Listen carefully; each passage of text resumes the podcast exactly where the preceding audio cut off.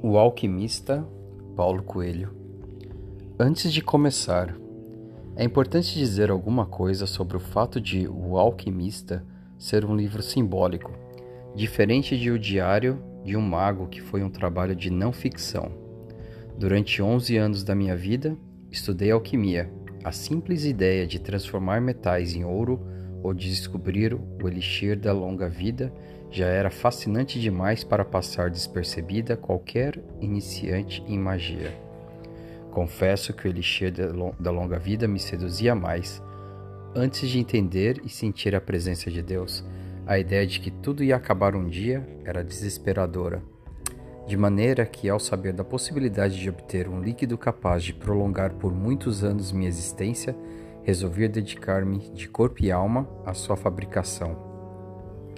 Era uma época de grandes transformações sociais, o começo dos anos 70, e não havia ainda publicações sérias a respeito de alquimia. Comecei como um dos personagens do livro, a gastar o pouco dinheiro que tinha na compra de livros importados e passava horas estudando sua simbologia complicada. Procurei duas ou três pessoas no Rio de Janeiro que se dedicavam seriamente à grande obra, e elas se recusaram a me receber. Conheci também muitas outras que se diziam alquimistas, possuíam seus laboratórios e prometiam me ensinar os segredos da arte, em troca de verdadeiras fortunas. Hoje entendo que elas nada sabiam daquilo que pretendiam ensinar. Mesmo com toda a minha dedicação, os resultados eram absolutamente nulos. Não acontecia nada do que os manuais de alquimia afirmavam em sua complicada linguagem.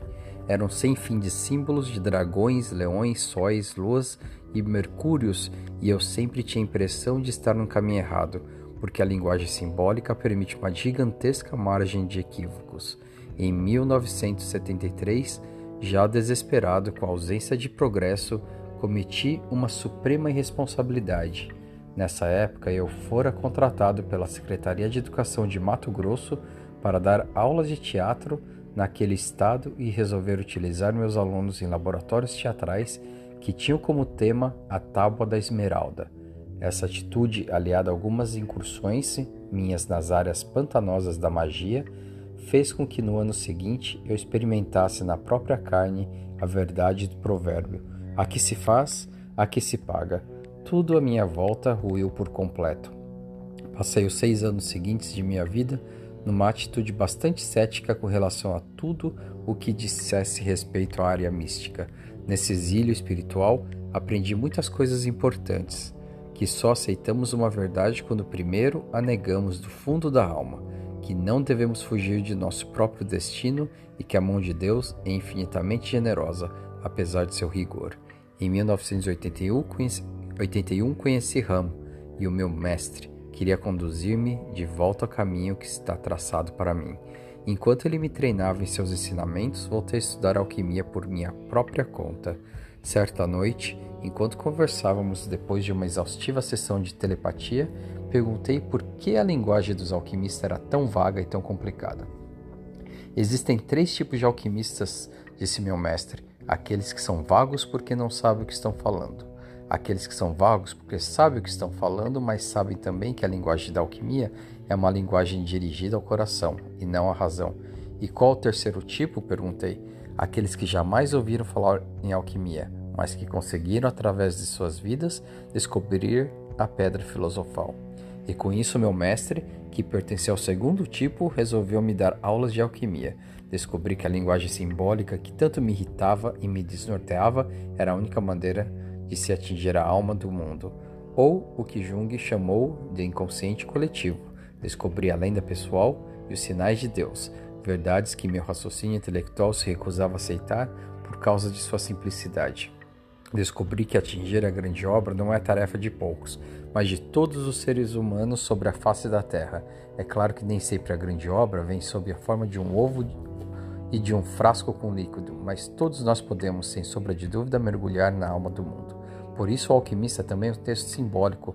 No decorrer de suas páginas, além de transmitir tudo o que aprendi a respeito, procura homenagear grandes escritores que conseguiram atingir a linguagem universal. Hemingway, Blake Borges, que também utilizou a história persa para um de seus contos, Malbatan, entre outros. Para completar esse extenso prefácio e ilustrar o que meu mestre queria dizer com o terceiro tipo de alquimistas, vale a pena recordar uma história que ele mesmo me contou no seu laboratório. Nossa Senhora, com o menino Jesus nos braços, veio descer à terra e visitar um mosteiro. Orgulhosos, todos os padres fizeram uma grande fila e cada um chegava diante da Virgem para prestar-lhe homenagem. Um declamou belos poemas, outro mostrou suas iluminuras para a Bíblia. Um terceiro disse o nome de todos os santos, e assim, um após o outro, os monges homenagearam Nossa Senhora e o Menino Jesus. no último lugar da fila havia um padre, o mais humilde do convento, que nunca tinha aprendido os sábios textos da época. Seus pais eram pessoas simples que trabalhavam num velho circo das redondezas, e tudo o que lhes havia ensinado era tirar bolas para cima e fazer algumas, alguns malabarismos. Quando chegou sua vez, os outros padres quiseram encerrar as homenagens, porque o antigo malabarista não tinha nada de importante a dizer e podia desmoralizar a imagem do convento. Entretanto, no fundo do seu coração, também ele sentia uma imensa necessidade de dar alguma coisa de si para Jesus e a Virgem. Envergonhado, sentindo o olhar reprovador dos irmãos, ele tirou algumas laranjas do bolso e começou a jogá-las para cima, em números de malabarismo, que era a única coisa que ele sabia fazer. Foi só nesse instante que o menino Jesus sorriu e começou a bater palmas no colo de Nossa Senhora. Foi para ele que a Virgem estendeu os braços, deixando que segurasse um pouco o menino.